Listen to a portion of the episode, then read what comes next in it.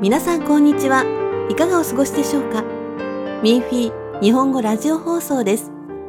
この放送では、ファールンゴン学習者の修練体験談を朗読でご紹介します。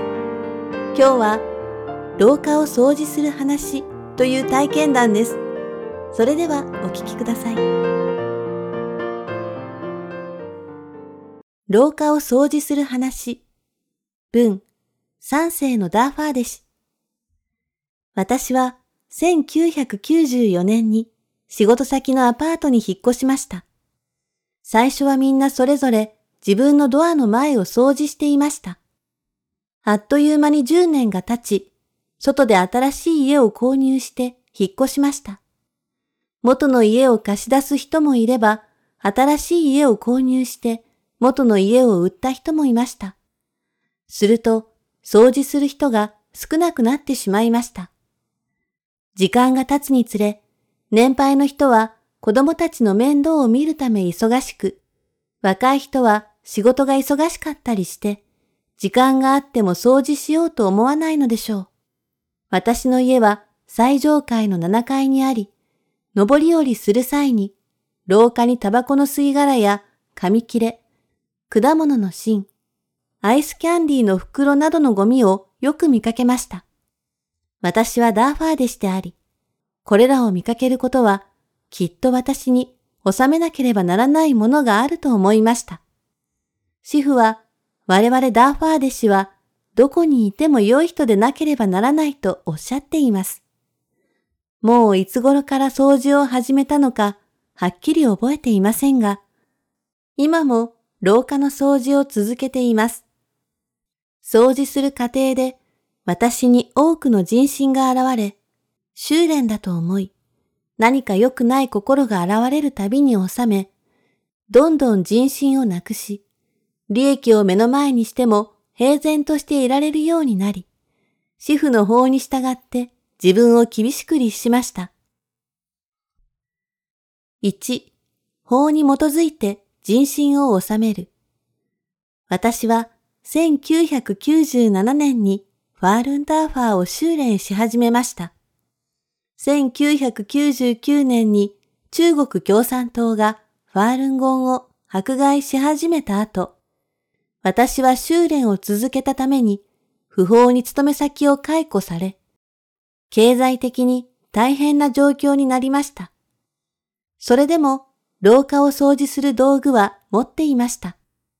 掃除をしている時に、たまに廊下に置かれたドッグフードを見て、一週間に一袋40元以上のものを犬に食べさせているのかと思うと、不快感を覚えずにはいられませんでした。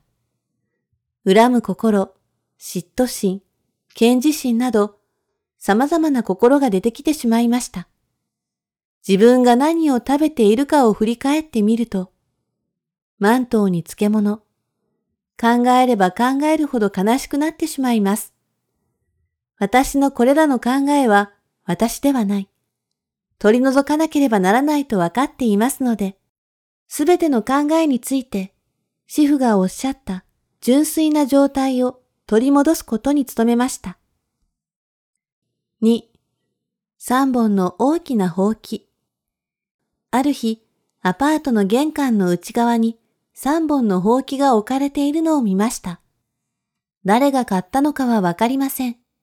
長い間ずっと置かれていたので、私はきっと真摯に自分を収めたご褒美に主婦が用意してくださったのだと理解しました。私は神聖を少しずつ高めていき、小さなことではありますが、しっかりと続けていこうと思いました。私が廊下を掃除するのに主に使うのはモップです。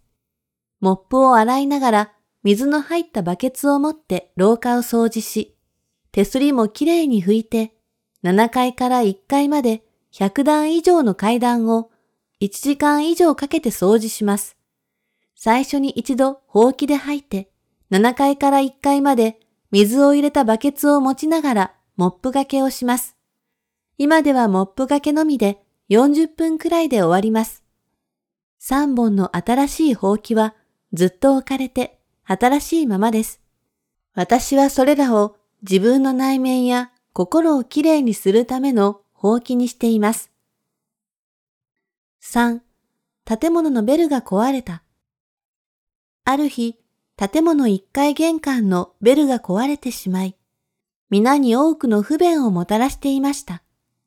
子供たちが学校から帰ってくると、低い階の人たちは外で叫んで窓から鍵を投げてもらい、大人たちは電話をかけてドアを開けてもらっていました。私の遠方の親戚が訪ねてきたとき、長い時間待たせてしまいました。金銭的には厳しいのですが、ベルの修理はそれほど費用はかからないだろうと思っていたので、まずはいろいろと聞いてみて調べました。店に電話してみたら1400元かかると言われました。私は貯金を始めました。夏はアイスを買わず、揚げパン、焼き餅、ケーキなども一切買わず、主婦への供え物以外の果物も買わず、新しい服も購入しないで、やっと半年で1400元貯めることができ、ベルを修理しました。アパートの住民は、本当によかった。窓から鍵を下に投げる必要もなくなって、大変楽になりました。と言っていました。ベルの修理にいくらかかったのかと、お隣さんに値段を聞かれたので教えてあげました。すると、彼は、あなただけに払わせるわけにはいきません、と言いました。私は、大したお金ではないと言いました。彼らは皆、私がファールンゴンを修練していて、迫害によって仕事を解雇されたことを知っていました。ある日、アパートのセキュリティドアに、各世帯に100元を私に支払うように求める通知が掲示されていました。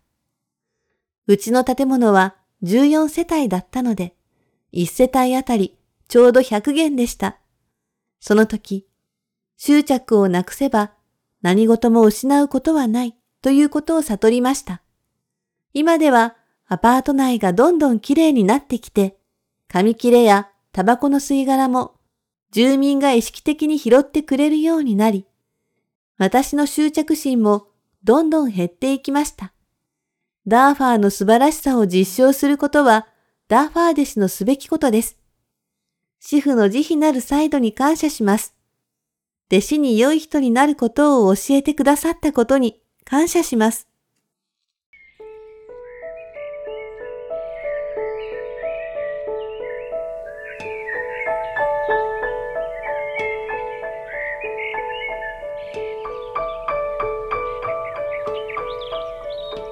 皆さん、いかがでしたか？